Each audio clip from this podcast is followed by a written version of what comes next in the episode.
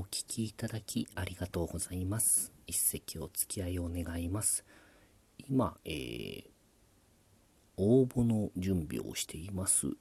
えー、年に一度ですね、えー、若手のまあ大きな大会といいますか、まあ、メジャーなみんなが応募できるというので、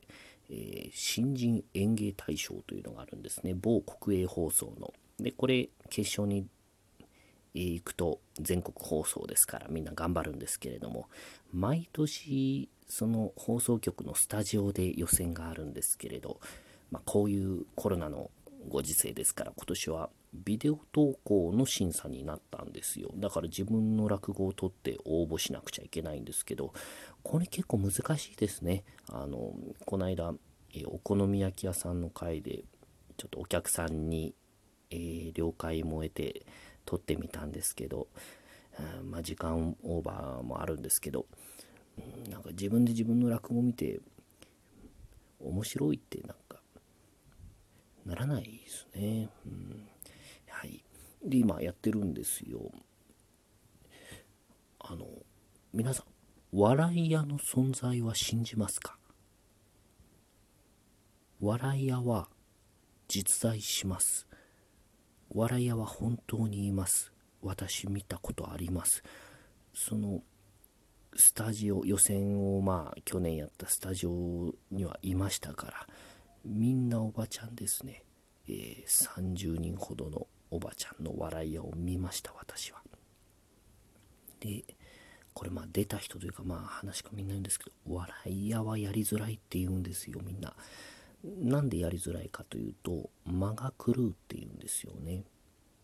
変なとこで笑うとか。なんか笑いが長いとか。の理由分かったんですよ私。去年気がついたんですけどね。まあ何度か出て去年やっと気がついたんですがあの笑い屋って一つじゃないんですよ。まあ、去年なんですけど、えー、私が、まあ、えー、ゆうきょうさんお願いしますってんで、えー、出て行って、で、まあ、えー、講座上がって座布団座って、お辞儀をします。顔を上げます。そこに笑い屋30人ほどおばちゃんがいます。すでに寝ている笑い屋が3人いたんですよ。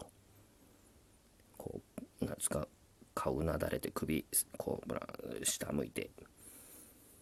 まあ、これ予選とかだとまあよくあるんですよね。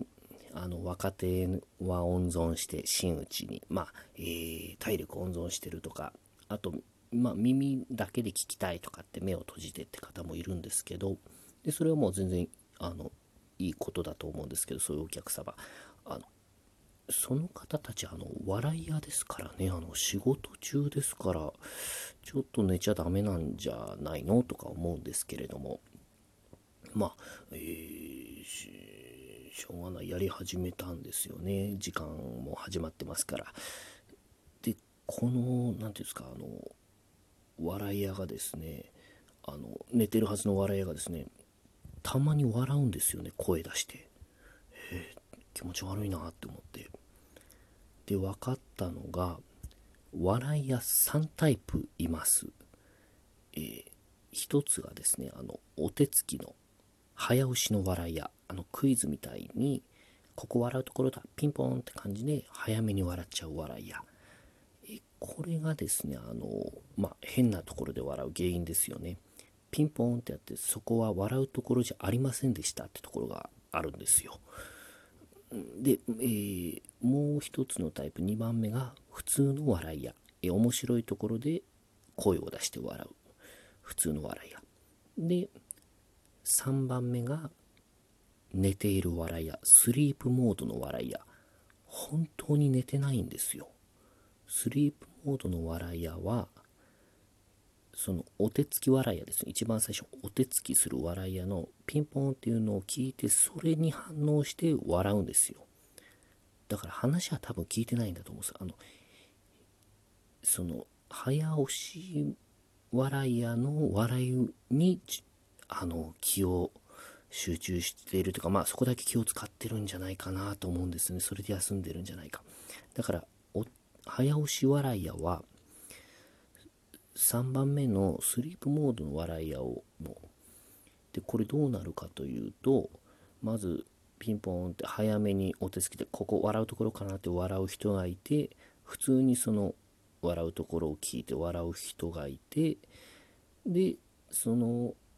遅れてですよ。最初笑った人の笑いを聞いて笑う人がいて3つの何ですかねあの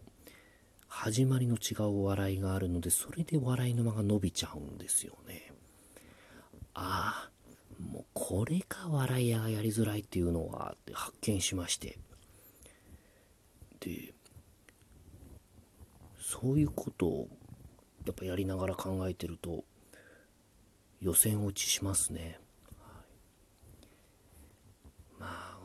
そうやって順繰りに休んでんでしょうね。今度は私がスリープモードみたいな感じで、まあ、確かに